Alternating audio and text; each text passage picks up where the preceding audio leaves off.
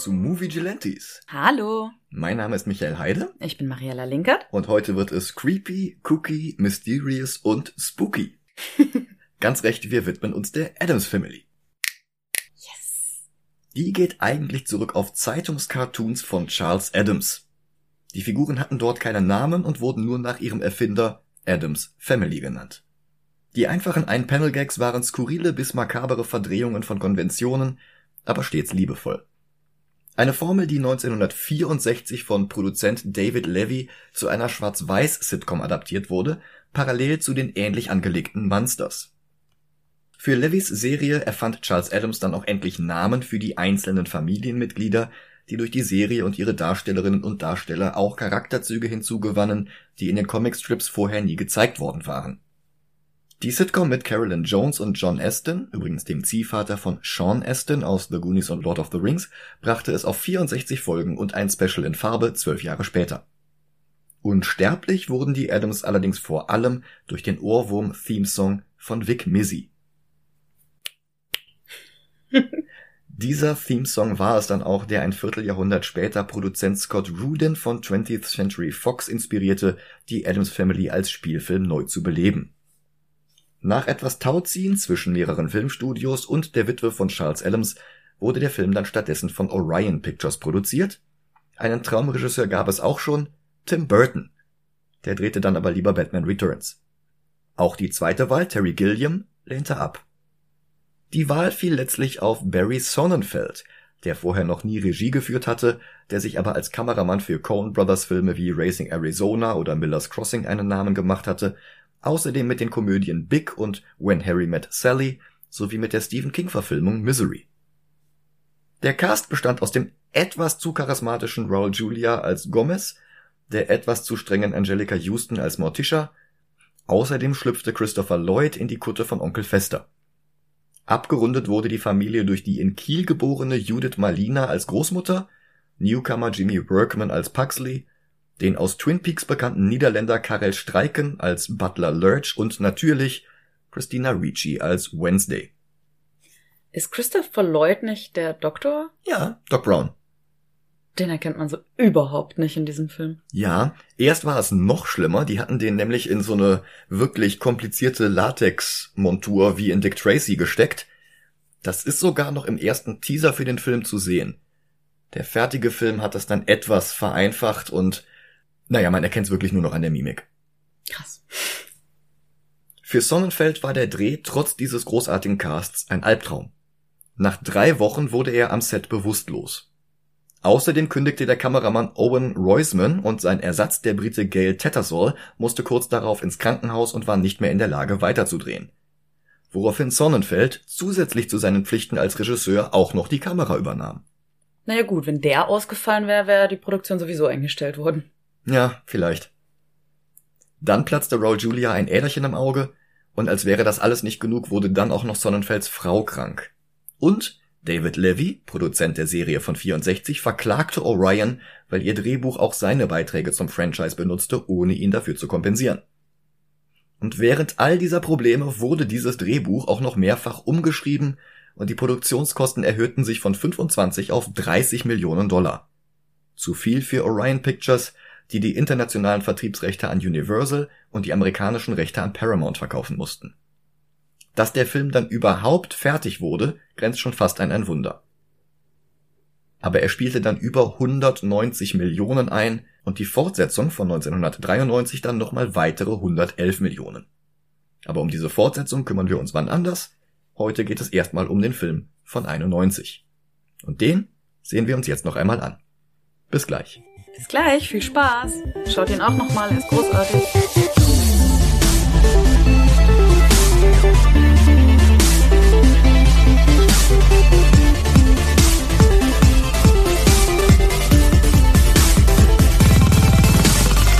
Und da sind wir wieder. Willkommen zurück. Der Film ist wirklich eine interessante Mischung aus den Cartoons von Charles Adams und der Serie von David Levy. Also teilweise werden Adams Bilder eins zu eins umgesetzt, teilweise Plots aus der Serie zitiert, wie die Wohltätigkeitsauktion, bei der Gomez und Morticia einen Gegenstand aus ihrer persönlichen Sammlung stiften und dann hinterher selbst ersteigern, nachdem sie sich gegenseitig hochbieten. Und es ist eine gehörige Portion Nostalgie für alle, die mit dem Film aufgewachsen sind. Ja. Das erklärt auch rückblickend nochmal, warum so viele von uns so starke Goth-Einflüsse in der Kindheit hatten. Der Film beginnt mit einer Gruppe Weihnachtslieder singender Stinos, die ausgerechnet vor dem Haus der Adams Family ihre Falalalas trällern und sogleich von den erwachsenen Mitgliedern des Adams Clans mit einem Kessel voll Teer übergossen werden. Eine 1 zu 1 Adaption von einem der Cartoons von Charles Adams und die Spuren von dieser Teerlache sind im weiteren Verlauf des Films immer noch an der Haustür zu sehen. Wie cool. Äh, eine der Sternsingerinnen in, ist übrigens Diane Bird. Das ist die Tochter von Alfred Bird, der sehr viele berühmte Weihnachtslieder geschrieben hat. Ah. Zum Beispiel Ihr Kinderlein Comet. Ach echt? Ich dachte, das wäre ein deutsches Lied gewesen. Mm, nee, es ist im Englischen. Ich habe das kurz. Wobei, es gibt doch sogar einen lateinischen Text. Adeste Fidelis Leti Triumphantes.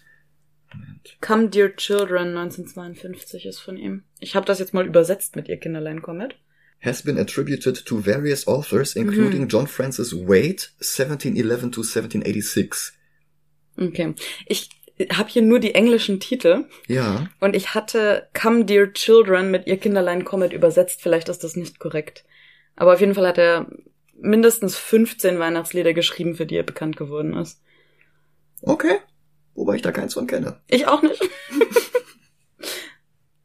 Toll, okay, jetzt habe ich Ohrwurm von Adeste Fidelis. Entschuldigung.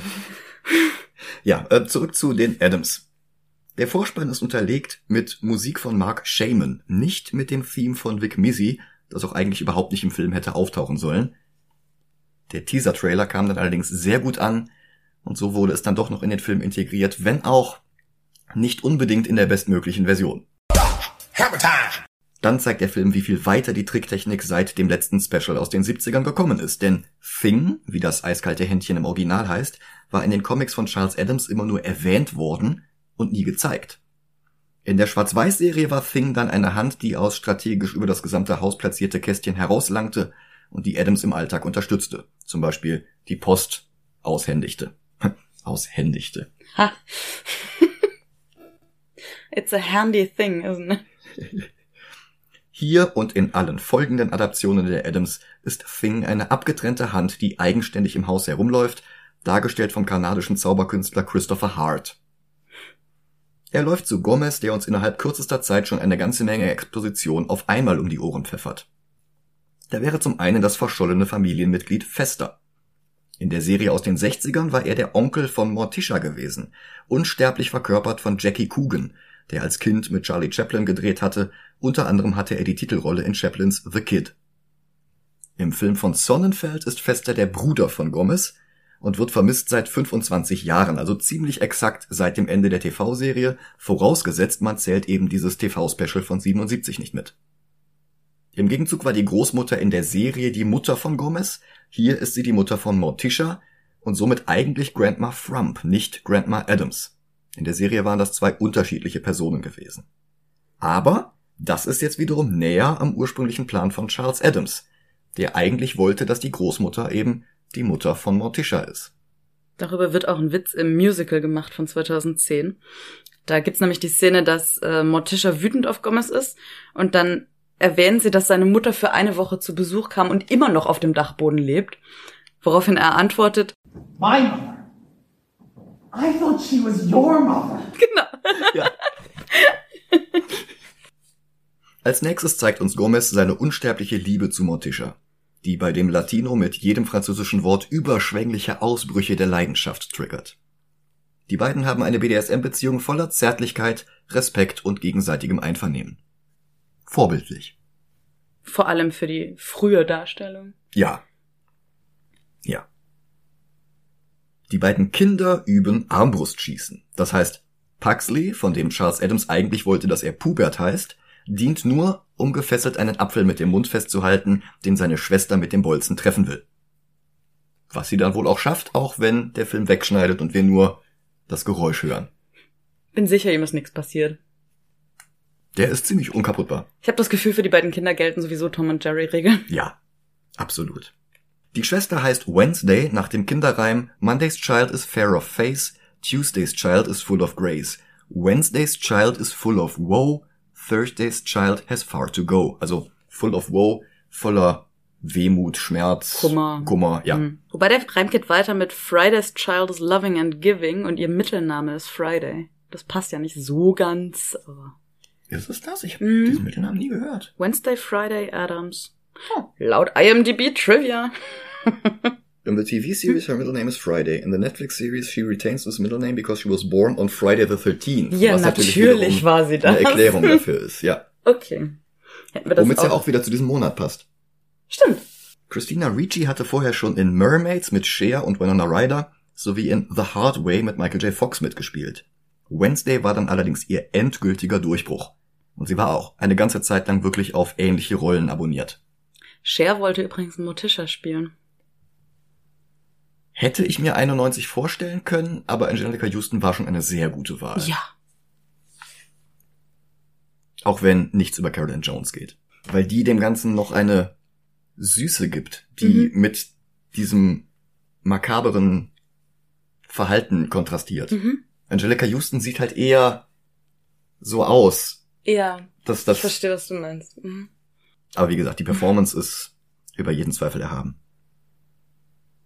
2022 hatte Ricci dann eine Rolle in Wednesdays Netflix-Serie als Lehrerin. Dann gehen die beiden zur Schule, nicht ohne von Lurch ihr Frühstück in braunen Papiertüten in die Hand gedrückt zu bekommen. Die Tüte von Wednesday zuckt verdächtig, der Inhalt von Paxleys Tüte brüllt ihn an, als er hineinsieht. Dann spielt Gomez Golf von seiner Terrasse aus, er trifft Richter Womack, der im benachbarten Haus wohnt, genau in die Frühstücksflocken. Nicht zum ersten Mal. Für ihre Performance hat sich Angelica Houston übrigens auch nicht von Carolyn Jones inspirieren lassen, sondern von einer Dokumentation von David Males und Albert Males, ich hoffe, man spricht das so aus, Grey Gardens von 1975. Da geht's um zwei exzentrische alte Frauen, die in einem verfallenen Herrenhaus leben. Das klingt so ein bisschen nach Arsen und Spitzenhäubchen. Die beiden Frauen, Edith Bouvier Beal, ich bin wahnsinnig schlecht mit ich Namen. kenne die nicht. ähm, genannt Big Eddie und Edith genannt Little Eddie Bouvier Beal. Das sind die Tante beziehungsweise die Cousine von Jacqueline Kennedy. Hm. Also der Ehefrau von John F. Ja, ja, ja. Ja. Genau. Und über die gab es diesen Dokumentarfilm. Mhm. Und weil diese Frauen so exzentrisch in diesem alten, verfallenen Herrenhaus gelebt haben, hat sie sich von denen wohl inspirieren. Auftritt von Gomez Anwalt Tully Alford, dargestellt von Dan Hedaya, der in den 90ern meine Traumbesetzung für Perry White war. Er bringt seine Ehefrau Margaret mit, gespielt von Dana Ivy aus Explorers, The Color Purple und Dirty Rotten Scoundrels. Die beiden besuchen die Adams nur kurz, damit wir unmittelbar danach einen Kontext haben, wenn Abigail Craven in seinem Büro auf ihn wartet. Außerdem gibt es eine Szene, in der er in der Bibliothek wartet, während Gomez seine Schatzkammer betritt. In dieser Bibliothek wird schon mal eingeführt, dass die Bücher besondere Innenleben haben und das darin beschriebene Wetter nach außen transportieren. Das wird später nochmal wichtig. Außerdem hört man ähm, nach dem Betreten von Gomez eine Peitsche Mhm. und ihn rufen Down Kitty. Das liegt daran, dass die Adams Family in der Serie einen zahmen Löwen hatte, der Kitty hieß. Ja. Der da auch gezeigt wurde und dann wirklich Mhm. durch die Kulissen wandern konnte. Der Film hat das wirklich auf diesen kurzen Gag reduziert. Apropos Kulissen. Das ist mein absoluter Lieblingsfakt über diese Serie. Serie. Ähm, die Kulissen waren pink. Ja. Die Kulissen waren knatschbunt wie ein Konditorei-Fachgeschäft, Hellgelb, blau, rosa. Wundervoll. weil es ja sowieso für Schwarz-Weiß-Fernseher konzipiert wurde und somit dann einfach nur die verschiedenen Helligkeitsstufen von den Kameras aufgenommen wurde. Ja, weil nur mit Schwarz und Weiß hättest du halt gar keine Kontraste Ja. hinbekommen. Deswegen haben sie es so gelöst. Aber Ja. wenn, wenn ihr mal gerade Zeit habt und euer Handy eh in der Hand, dann googelt mal das Originalset. Das ist, es sieht aus, als hätte es meine Oma eingerichtet. Es sieht aus, als würde es zwischen den Zähnen quietschen. ja. Tully kehrt in sein Büro zurück und Abigail Craven wartet auf ihn. Sie wird dargestellt von Elizabeth Wilson, die 1963 in Hitchcocks The Birds mitgespielt hatte. Und Tully schuldet ihr Geld. Gut, dass ihm auffällt, dass ihr Sohn Gordon eine auffallende Ähnlichkeit mit dem verloren geglaubten Fester Adams hat. Sein Plan? Gordon soll sich als Fester ausgeben und das Herrenhaus der Adams infiltrieren, damit er die geheime Schatzkammer darunter plündern kann. Gesagt, getan. Die Adams halten gerade eine Seance ab, um Kontakt zum vermeintlich verstorbenen Fester herzustellen, als es an der Tür klopft. Und Gordon steht davor seine albernen Haare abrasiert, damit er mehr wie Fester aussieht. Und er sieht wirklich aus wie Fester. Bloß seine Stimme ist deutlich näher an Doc Brown als an Jackie Coogan. Da hat Christopher Lloyd halt dann doch nicht so viel Bandbreite gezeigt. Und er hat einen Koffer in der Hand mit ganz vielen Reiseaufklebern. Mhm, unter anderem Elba, Jonestown, das Bermuda-Dreieck, das Tal des Todes, Death, Death Valley, Valley. Äh, das Schwarze Loch von Kalkutta, Three Mile Island, Alcatraz, Pompeii, die Teufelsinseln und all diese wunderschönen Orte, von denen man nichts als Positives liest. Ja. Abigail gibt sich als deutsche Ärztin Dr. Pinder Schloss aus und erzählt eine Geschichte, dass Fester in einem Thunfischnetz vor der Küste von Miami gefunden wurde, an Gedächtnisschwund leidend. Was ja zu der Geschichte mit dem Bermuda-Dreieck passt. Mhm. Paxley versucht fest, das Reisekoffer zu knacken und freut sich, als seine Hand dabei in einer Art Bärenfalle stecken bleibt. Dürfte er ja schon gewohnt sein. Ja. Kurz darauf untersucht Morticia den Inhalt der Kiste. Sie findet eine Kettensäge, ein Brecheisen und Cyanid und sie ist schockiert, dass also. Fester annehmen kann, ihrem Haushalt könnte tatsächlich das Cyanid ausgehen. Herrlich. Die einzige, die die Geschichte der Cravens anzweifelt, ist Wednesday. Und sie stört es nicht, dass Fester merkt, dass sie ihn beobachtet. Im Gegenteil, soll er das ruhig wissen. Ich glaube, Wednesday Adams ist der Inbegriff des gruseligen Kindes, oder? Aber nicht auf unangenehme Art und Weise. Also so das Dorf der Verdammten finde ich da eine ganz andere Hausnummer. Ja, ja, ja. Also sie ist halt wirklich auf, auf eine wunderschöne Art und Weise makaber, mhm. finster, aber eben herzlich. Mhm. Ja, es ist die ganze Familie. Ja. Also sie lieben sich, sie sind füreinander da, ja. sie sind nett zu allen, sie drücken es nur anders aus. Ja, sie sind halt bloß unkonventionell. Mhm. Aber normal ist ja auch nur ein anderes Wort für gewöhnlich. Normal ist nur der Durchschnitt aller Verrückten. Ja. Der Mann, der sich als Fester ausgibt, legt sich schlafen und bekommt bald darauf Besuch von Thing. Seine Schreie erfüllen das gesamte Haus, sehr zur Freude von Gomez und Morticia, die erleichtert sind, dass es endlich wieder ist wie früher. Er ist zu Hause. Als Gomez ihn am nächsten Morgen weckt, springt Fester ihn mit einem Messer an, aber Gomez ist nicht geschockt. Er hatte das erwartet. Freudig fragt er Fester, ob er Frühstück mag. Tut er. Allerdings nicht die zuckenden Gräuel, die ihm in der Küche aufgetischt werden. Ach bitte, das sind doch nur Blutegel. Denke ich.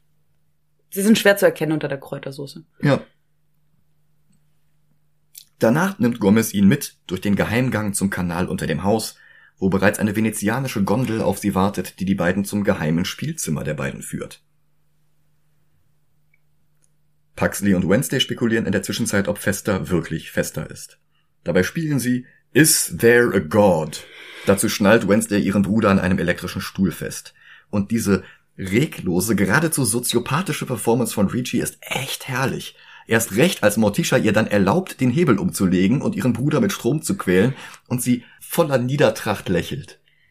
Mit diesen glänzenden Augen. Ja. Oh Gott. Die war bei den Dreharbeiten elf. Mhm. Herrlich. Sie ist jetzt äh, 43. Also etwas älter als die Schauspielerin, die Morticia gespielt hat bei den Dreharbeiten. Damals, ja. Mhm. Es gibt ja auch ein Foto von ihr, wo sie als Morticia posiert. Das ist jetzt auch schon wieder so fünf, sechs Jahre alt, vielleicht sogar noch länger und sie ist wirklich perfekt für die Rolle. Ja. Wobei ich sagen muss, dass Catherine Zeta-Jones auch nicht schlecht ist. Apropos in dem Outfit von Morticia. Mhm. Um die Figur zu haben, die sie hat, hat sie die ganze Zeit ein Metallkorsett getragen und außerdem, damit ihre Augen so angeschrägt waren wie bei der Original Morticia, mussten sie, mussten die Maskenbildner wohl Fäden mit Kaugummi an den äußeren Augenwinkeln befestigen und die Fäden dann irgendwo am Kopf verankern. Dann mussten sie noch den Hals straffen und sie musste sich jeden Tag falsche Nägel machen lassen. Und hat dann erzählt, ähm, dass sie nachmittags ganz furchtbare Kopfschmerzen hatte und sie konnte sich ja auch nie hinlegen oder ausruhen, weil es im Korsett nicht ging. Also war das äh, sehr anstrengend und dafür ist ihre Performance von einer Leichtigkeit geprägt. Ja. Und es sieht halt wirklich fantastisch aus. Ja. Also ich meine, ich würde es nachmachen, aber ich äh, trage das wahrscheinlich eine Stunde und dann springe ich dem ersten ins Gesicht. Also. Gomez und Fester sind mittlerweile am Spielzimmer angekommen und öffnen das Nummernschloss an der Türe. Die Kombination ist 2, 10, 11 für Augen, Finger und Zehen. Hast du nicht elf Zehen? Im Inneren sind diverse skurrile Gegenstände, darunter auch der ausgestopfte Eisbär, der in der Schwarz-Weiß-Serie das Wohnzimmer schmückte. Und außerdem ist hier eine weitere Geheimtür, die Gordon direkt in die Schatzkammer führt, für die er eigentlich hier ist. Aber Gomez sucht etwas anderes. Filme aus ihrer Kindheit, in denen sich die beiden als Haie verkleiden, um Badegäste eines Sees zu erschrecken. Auch das stammt aus den Comics von Charles Adams, allerdings waren es dort Pugsley und Wednesday, nicht Gomez und Fester. Hm, ja. Gomez entschuldigt sich für den Streit, den die beiden hatten, bevor Fester verschwand, weil die beiden sich in ein paar siamesische Zwillinge verliebt hatten. Das heißt eigentlich nur Fester. Gomez hat das mehr so aus Ehrgeiz heraus verfolgt. Weil er meinte, ähm, Fester wäre so schön gewesen, der hätte ja jede Frau haben können, er war einfach neidisch. Ja. Aber das war bevor er Morticia kennenlernte. Davon gehe ich stark aus. Wobei sie ja später sagte, schön, dass er wieder da ist, es ist wieder wie früher, als er da nachts schreit. Also Ja, müsste sie aber- eigentlich noch miterlebt haben, dass er da wohnte. Stimmt. Und er ist ja direkt nach dem Streit über die Flora und Fauna verschwunden. Ich, ich meine, wenn es eine gesunde Darstellung von einer BDSM-Beziehung ist, vielleicht ist es auch eine gesunde Darstellung von einer offenen Beziehung. Gut, guter Punkt. Ja. Ja, das, das erklärt. Ja. Fester erinnert sich allerdings an nichts und verzeiht Gomez. Aber er offenbart dabei auch einige Gedächtnislücken, die jetzt Gomez misstrauisch machen. Frustriert reagiert er sich an seiner Modelleisenbahn ab. Im Inneren sitzt ein kleiner Passagier, ein Cameo von Regisseur Barry Sonnenfeld selbst. Fester versucht in der Zwischenzeit die Schatzkammer zu plündern, allerdings findet er nicht die richtige Kette, die die Geheimtür zum Kanal öffnet. Er landet am Friedhof auf dem Grundstück neben dem Haus und Morticia zeigt ihm hier die Gräber diverser Adams Vorfahren und das Grab von Muerto, Festas zahmem Geier, der nach Festas Verschwinden den Lebenswillen verloren hatte. Nicht mal mehr kreiste und pickte. Hm. Sie fragt Fester, ob er das Familienmotto versteht. Sic gorgiamus allos subjectatos nunc, also lasst uns jetzt die verzehren, die uns unterdrücken wollen. Er sagt zwar ja, wirkt dabei aber nicht allzu überzeugend. Am nächsten Tag hört Gordon ängstlich mit an, wie Gomez seine Zweifel an Festas Geschichte herausschreit und will eigentlich gerade auf sein Zimmer fliehen, als er Puxley und Wednesday beim Fechten beobachtet.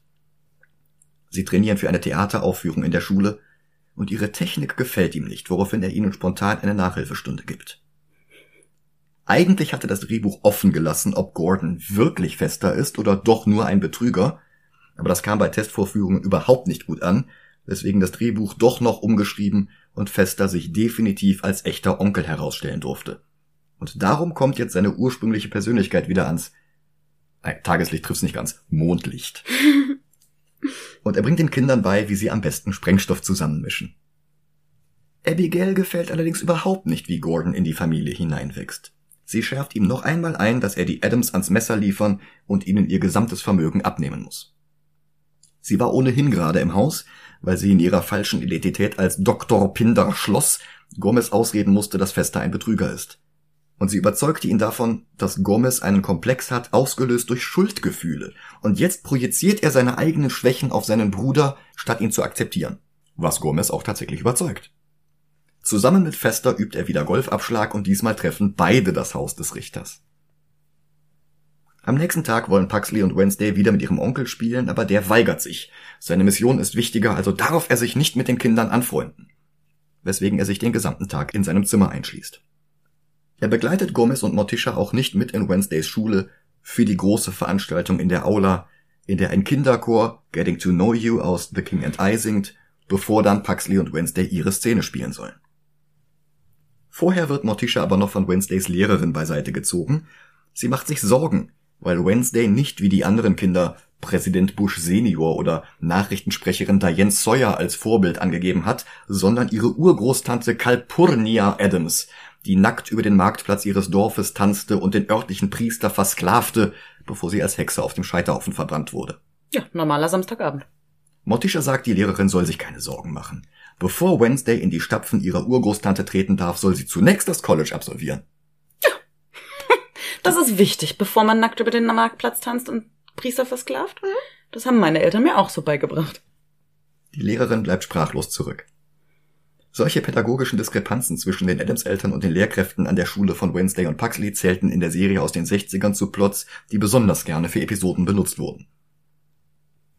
Dann folgt das angebliche Shakespeare-Stück von Puxley und Wednesday, auch wenn sich das keinem tatsächlichen Stück zuordnen lässt. Aber Fester hat sich doch noch kurzfristig dazu entschieden, den beiden zu helfen und sie mit versteckten Blutbeuteln in ihren Kostümen zu unterstützen, aus denen im Verlauf der Szene dann absurd viele Blutfontänen suppen, die die halbe Bühne und die gesamte erste Reihe des Publikums rot einfärben. Standing Ovations vor der Adams Family, umringt von den vor Schock erstarrten anderen Eltern im Publikum der Aula. Perfekt. Parenting Goals. Ja. Ja. Abigail gefällt gar nicht, dass Fester sich die Vorführung angesehen hat, statt ihr zu helfen, die Schatzkammer zu plündern. Aber die nächste Gelegenheit kommt bestimmt.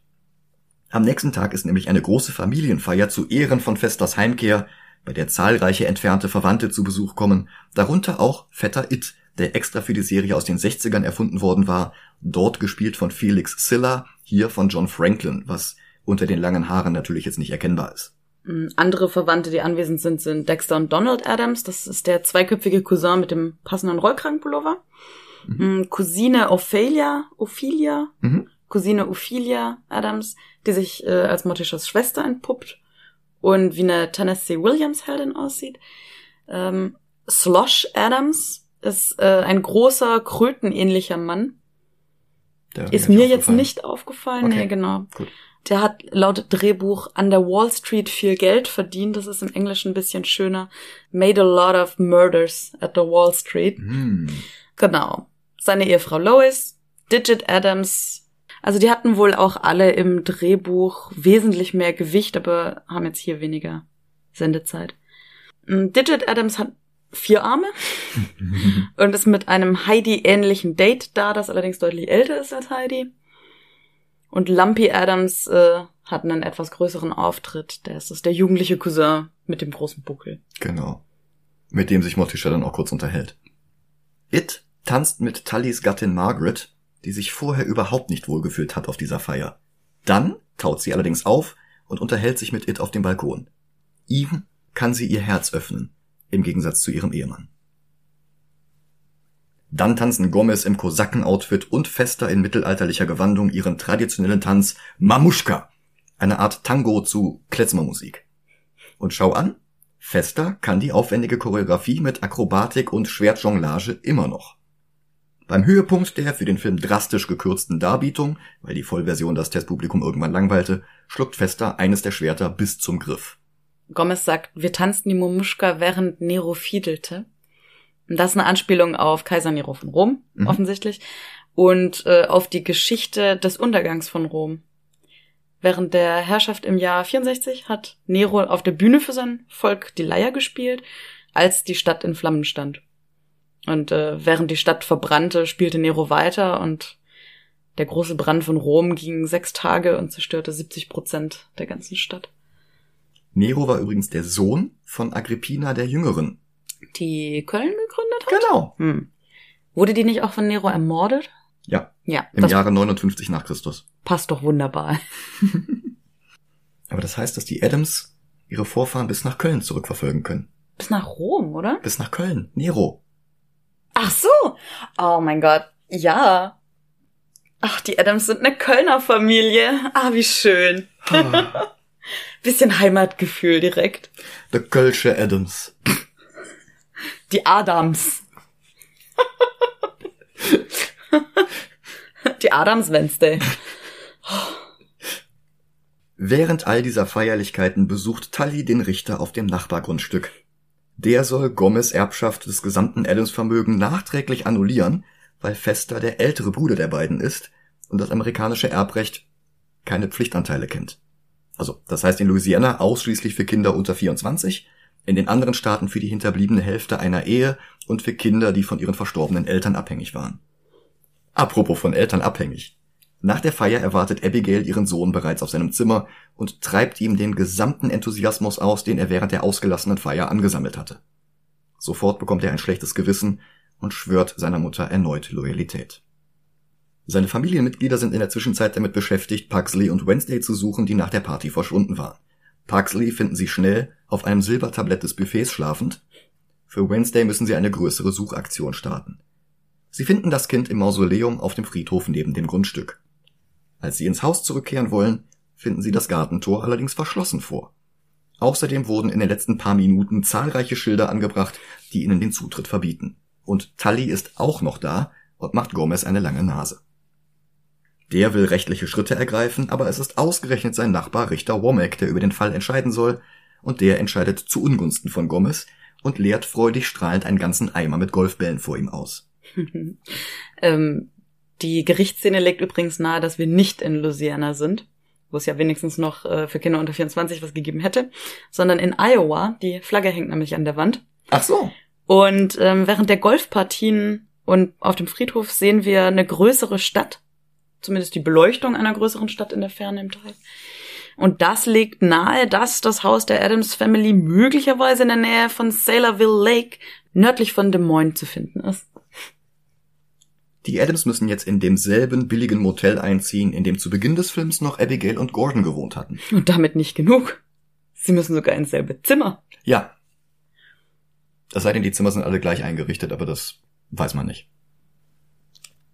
Morticia versucht, Sozialleistungen zu beantragen oder zumindest einen Job vermittelt zu bekommen, während Pugsley und Wednesday selbstgemachte Limonade verkaufen. Darf ich noch mal kurz davor einhaken, als, als die äh, aus ihrem Haus vertrieben werden? Mhm trägt Morticia, ich bin ziemlich sicher, es ist Cleopatra, die sie aus dem Haus trägt, also aus der Serie, den afrikanischen Würger, ja, mhm. genau. Und äh, Thing hat einen Handwagen.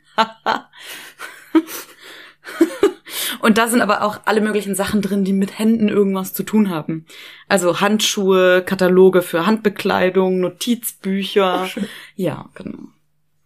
Hinter ihnen steht Major Credit Cards Accepted, aber später sehen wir, dass das Schild zum Motel gehört, statt zu ihrem Limonadenstand. Lurch probiert einen Becher und muss einen gewaltigen Feuerball ausspucken. Die nächste Kundin ist ein kleines Pfadfindermädchen, das Schauspieldebüt von Mercedes McNabb, die auch im zweiten Film eine kleine Rolle hatte und die ein paar Jahre später als Harmony in Buffy the Vampire Slayer bekannt wurde. Sie fragt, ob die Limonade aus echten Zitronen gemacht wurde und bietet den beiden einen Deal an. Sie kauft ihnen einen Becher Limo ab, wenn die beiden ihr eine Schachtel Girl Scout Cookies abnehmen und Wednesday fragt nur cool, sind die denn aus echten Girl Scouts gemacht? Morticia versucht sich jetzt als Kindergartenerzieherin.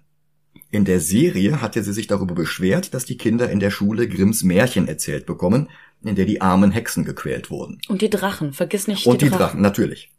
Hier erzählt sie jetzt selbst die Geschichte von Hänsel und Gretel, aber aus der Sicht der Hexe, die von den beiden verzogenen, undankbaren Kindern unschuldig in den Ofen geschubst wird. Und dort grausam verbrennt. Was glauben die Kinder, wie sich das anfühlt? Woraufhin die Kinder zu weinen beginnen. Nachvollziehbar. Ja.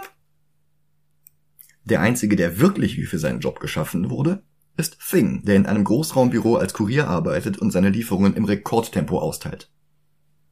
Nachts liegt Morticia wach Ihr Gesicht wird nur von dem dünnen Lichtstreifen erhellt, der ihr in jeder Szene dieses Films extra über den Augen platziert wurde. Dann stattet sie Tully an ihrer alten Adresse einen Besuch ab, weil sie mit Fester sprechen möchte. Tully bittet sie ins Haus, aber nur, damit Abigail sie foltern kann, bis sie den Weg zur Schatzkammer verrät. Die Streckbank findet Morticia allerdings eher erregend als unangenehm und sie lobt Tully. You've done this before. Das hast du doch schon mal gemacht. Thing bekommt das mit und versucht als Anhalter zu reisen. Nach einigen Widrigkeiten landet er bei Gomez und versucht ihm mit American Sign Language zu vermitteln, dass er Morticia retten muss.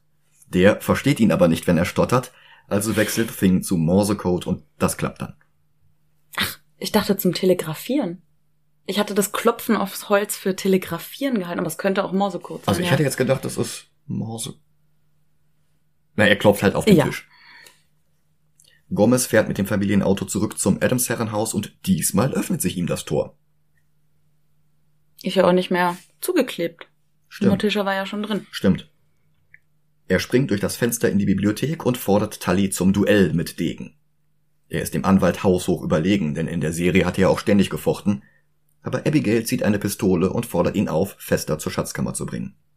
Wenn er nach einer Stunde nicht zurück ist, tötet sie Morticia. Gomez bleibt beim Anblick von Morticia auf der Streckbank die Luft weg. Vor Lust. Zu dem Zeitpunkt ist sie nicht mehr auf der Streckbank, sondern an ein Folterrad gebunden. Und ja. Äh, ja, er sagt dann auch sowas wie Lederbänder und glühendes Eisen, woraufhin sie antwortet, später, mein Schatz. Fester zögert wieder, die Befehle von Abigail einfach so auszuführen und sie beschimpft ihn und spricht aus, sie bereut, ihn damals überhaupt adoptiert zu haben, nachdem sie ihn fand. Womit endgültig klar ist, dass es einen Gordon nie gab und er immer fester war, auch als er die Erinnerung daran verloren hatte. Und er greift ein Buch aus der Bibliothek, Hurricane Irene. Er öffnet es und entfesselt einen Sturm, der Abigail und Tully und dann sogar ihn selbst ergreift, durch das Zimmer wirbelt, bevor Tully und Abigail aus dem Fenster befördert werden, direkt in zwei offenstehende Särge auf dem Friedhof nebenan. Die Deckel schließen sich und Pugsley und Wednesday stehen bereits mit Schaufeln bereit. Pugsley fragt, ob die beiden tot sind und Wednesday fragt nur, ist das wichtig? Fester hingegen wird nicht aus dem Fenster befördert, aber ein Blitz aus diesem Sturm trifft ihn am Kopf und er erhält seine komplette Erinnerung zurück. Sieben Monate später ist Halloween, passend zur Veröffentlichung dieser Folge, und ein paar trick-or-treatende Kinder ergreifen beim Anblick von Lurch, der ihnen die Tür öffnet, die Flucht. Pugsley geht als Onkel Fester, Wednesday sieht aus wie immer. Sie geht als Homicidal Maniac, die sehen aus wie alle anderen. Lurch malt ein Ölgemälde von Fester und Pugsley. Fester nimmt dazu sogar eine Glühbirne in den Mund, die aufleuchtet. Eines der Markenzeichen von Jackie Coogans Fester in der Serie. Margaret, die Witwe von Tully, ist jetzt in einer Beziehung mit Cousin It. Dann spielt die Familie auf dem Friedhof Wake the Dead. Fester begleitet die Kinder und gibt ihnen den Ratschlag, dass das Ausgraben der Kadaver der halbe Spaß ist. Und Morticia hat Neuigkeiten für Gomez. Sie erwartet ein drittes Kind von ihm. Das wird im zweiten Film nochmal wichtig und es heißt dann auch Pubert, genauso wie Charles Adams eigentlich Pugsley nennen wollte. Der Nachspann hat dann doch noch das alte Theme von Vic Mizzy, allerdings in einer fürchterlich entstellten Version vom damals mal vorübergehend populären MC Hammer, der für den Song auch völlig zu Recht eine goldene Himbeere als schlechtesten Filmsong verliehen bekam. Was aber das Gesamturteil über den Film nicht allzu weit herunterzieht. Dafür macht er dann doch viel zu viel richtig. Womit wir schon wieder beim Ranken angekommen sind. Also Ganz ich sag, kurz noch? Sorry. Ja, klar. Die erwachsenen Darsteller aus der Serie waren übrigens alle schon tot, als dieser Film rauskam. Bis Mit auf John Aston. Genau, bis auf John Aston. Der hatte den Gomez gespielt. Mhm. Der hat auch den Gomez aus diesem Film überlebt, leider. Ja. Äh, Raul Julia ist 1994 gestorben. John Aston lebt ja auch immer noch. Genau, John Aston ja. lebt immer noch, der ist heute 93, wenn ja, ich das Mittlerweile sind ja sogar die äh, SchauspielerInnen von Pugsley und Wednesday mhm. verstorben. Also Aus der Serie. Lisa Loring und, ja. und äh, Kenny Weatherwax. Die sind auch alle gar nicht alt geworden, ne? Also nicht Ra wirklich alt. Raul nee. Julia ist mit 54 gestorben. Ja. Ken Weatherwax mit 59. Das ist nicht so alt. Ja. Okay, jetzt zum Ranking. Ja, also ich sag gleich, ich finde ihn deutlich besser als Justice League Dark von letzter Woche. Und wenn ich, ich jetzt mal höher scrolle, The Mask, The Losers. Ich bin befangen. Ich bin mit diesem Film aufgewachsen und ich liebe ihn. Ja, ich auch. Ich scroll gerade immer weiter höher. Ghost World ist der erste, den man ein bisschen vergleichen kann, weil Enid dort nicht ganz so zynisch ist wie Wednesday, aber zumindest in diese Richtung geht. Aber ich gehe trotzdem noch weiter höher. Batman von 89. Tim Burton und Barry Sonnenfeld haben ja doch durchaus optische Parallelen. Und ich finde Adams Family besser. Mhm. Speed Racer von 2008 ist hm, sehr, sehr gut. Aber wenn ich jetzt weiter. Also er ist auf jeden Fall besser als Death Note. Ja. Oldboy, Old der koreanische, das ist schon harte Konkurrenz. Auf 34. Aber wenn ich von da aus weiter macht weniger Spaß. Oldboy ja, ist fantastisch. Ja. Aber wenn ich jetzt weiter hochscrolle, dann finde ich auch so einige Marvel-Filme, die ich unter Adams Family ranken ja, würde. Ja. Uh, Guardians of the Galaxy? Ah, Halloween, äh, Holiday Special. Hm. Ja, aber die anderen auch, die sind alle recht dicht so, beieinander. Ja, okay. Blade, Road to Perdition, Batman 66. Ich finde Adams Family besser. Mm. Superman 78 ist auf Platz 10. Jetzt wird's echt haarig. Also ich finde ihn besser als Alita. Ja. Falls ihr gerade die Liste nicht offen habt, Alita ist zum Zeitpunkt unseres Rankings gerade auf Platz 8. Okay, Scott Pilgrim, da müssen wir vielleicht langsam einen Cut ziehen. Ja. Scott Pilgrim ist auf Platz 5, Shang-Chi ist auf Platz 6. Den habe ich jetzt vor kurzem nochmal geguckt und der ist schon sehr, sehr gut, aber das ist Adams Family auch. Scott Pilgrim ist halt auch sehr gut gealtert. Ja. Scott Nicht ganz Pilgrim, so gut wie die Adams Family. Adams Family hat deutlich bessere Beziehungen zwischen mm. Personen. Mhm. Also klar, bei Scott Pilgrim ist es eben Teil der Handlung, dass er reifer wird und am Ende eben nicht mehr die minderjährige Schülerin datet. Die sowieso viel zu cool für ihn ist. Ja. Wohingegen bei Adams Family halt wirklich dieses alle sind gegenseitig auf Augenhöhe, behandeln sich mit Respekt und Einvernehmlichkeit. Scott Pilgrim ist natürlich optisch um einiges beeindruckender, aber Adams Family ist schon. Naja, da ist halt nicht die Reise zum guter Mensch sein im Fokus, sondern ja. einfach ein guter Mensch sein. Ja, man könnte sagen, dass bei Fester die Reise zum guten Mensch mhm. im Vordergrund steht. Ja. Weil er ja erstmal aus dieser Rolle des Gordon herauswachsen muss. Also ich, ich würde sagen, Adams Family ist ein Stück besser gealtert als Scott Pilgrim. Mhm. Den ich auch liebe. ja. Avengers 1 ist natürlich eine ziemlich große Leistung gewesen, weil er es geschafft hat, die vier oder fünf Filme davor allesamt gleichermaßen aufzugreifen und eine Fortsetzung für Iron Man und eine Fortsetzung für Captain America und eine Fortsetzung für Hulk und eine Fortsetzung für Thor zu sein, ohne dass es innerhalb des Filmes irgendwie clasht oder knirscht. Adams Family hatte halt weniger Hindernisse, wobei der Dreh natürlich trotzdem einige Hindernisse hatte, aber halt eben nicht in der Verfilmung des Quellmaterials. Avengers Endgame hingegen ist halt dieser absolute Dopaminknaller, der einem so viel Payoff-Befriedigung um die Ohren knallt, dass man wirklich nur noch mit einem Lächeln da sitzt und entrückt diesen Portalen äh, folgt. Über oder unter Avengers 1, was meinst du? Ich kann es nicht begründen, aber ich würde ihn drüber setzen. Hm, also das zwischen Endgame und Avengers. Kann einfach nur der Nostalgiefaktor sein. Ja, aber der ist ja auch was wert. Und wir haben den Film ja nicht zuletzt vor 20 Jahren gesehen, sondern gerade eben vor mhm. 10 Minuten. Und ich habe ihn halt wirklich genauso genossen wie früher. Mhm. Also ja, setzen wir ihn Platz auf vier. den neuen Platz 4. Cool. Das hatte ich eigentlich gar nicht erwartet, aber was anderes kann ich jetzt tatsächlich nicht rechtfertigen. Ich musste noch nie so viel in dieser Liste scrollen. Weil die letzten Filme in den Top 5 haben wir hinzugefügt, da war die Liste noch lange nicht so umfangreich. Mit ganz, ganz, ganz viel Glück habe ich irgendwann eine Ehe wie Morticia und Gomez. ja, da träume ich ja auch von. Bist ja auch noch jung.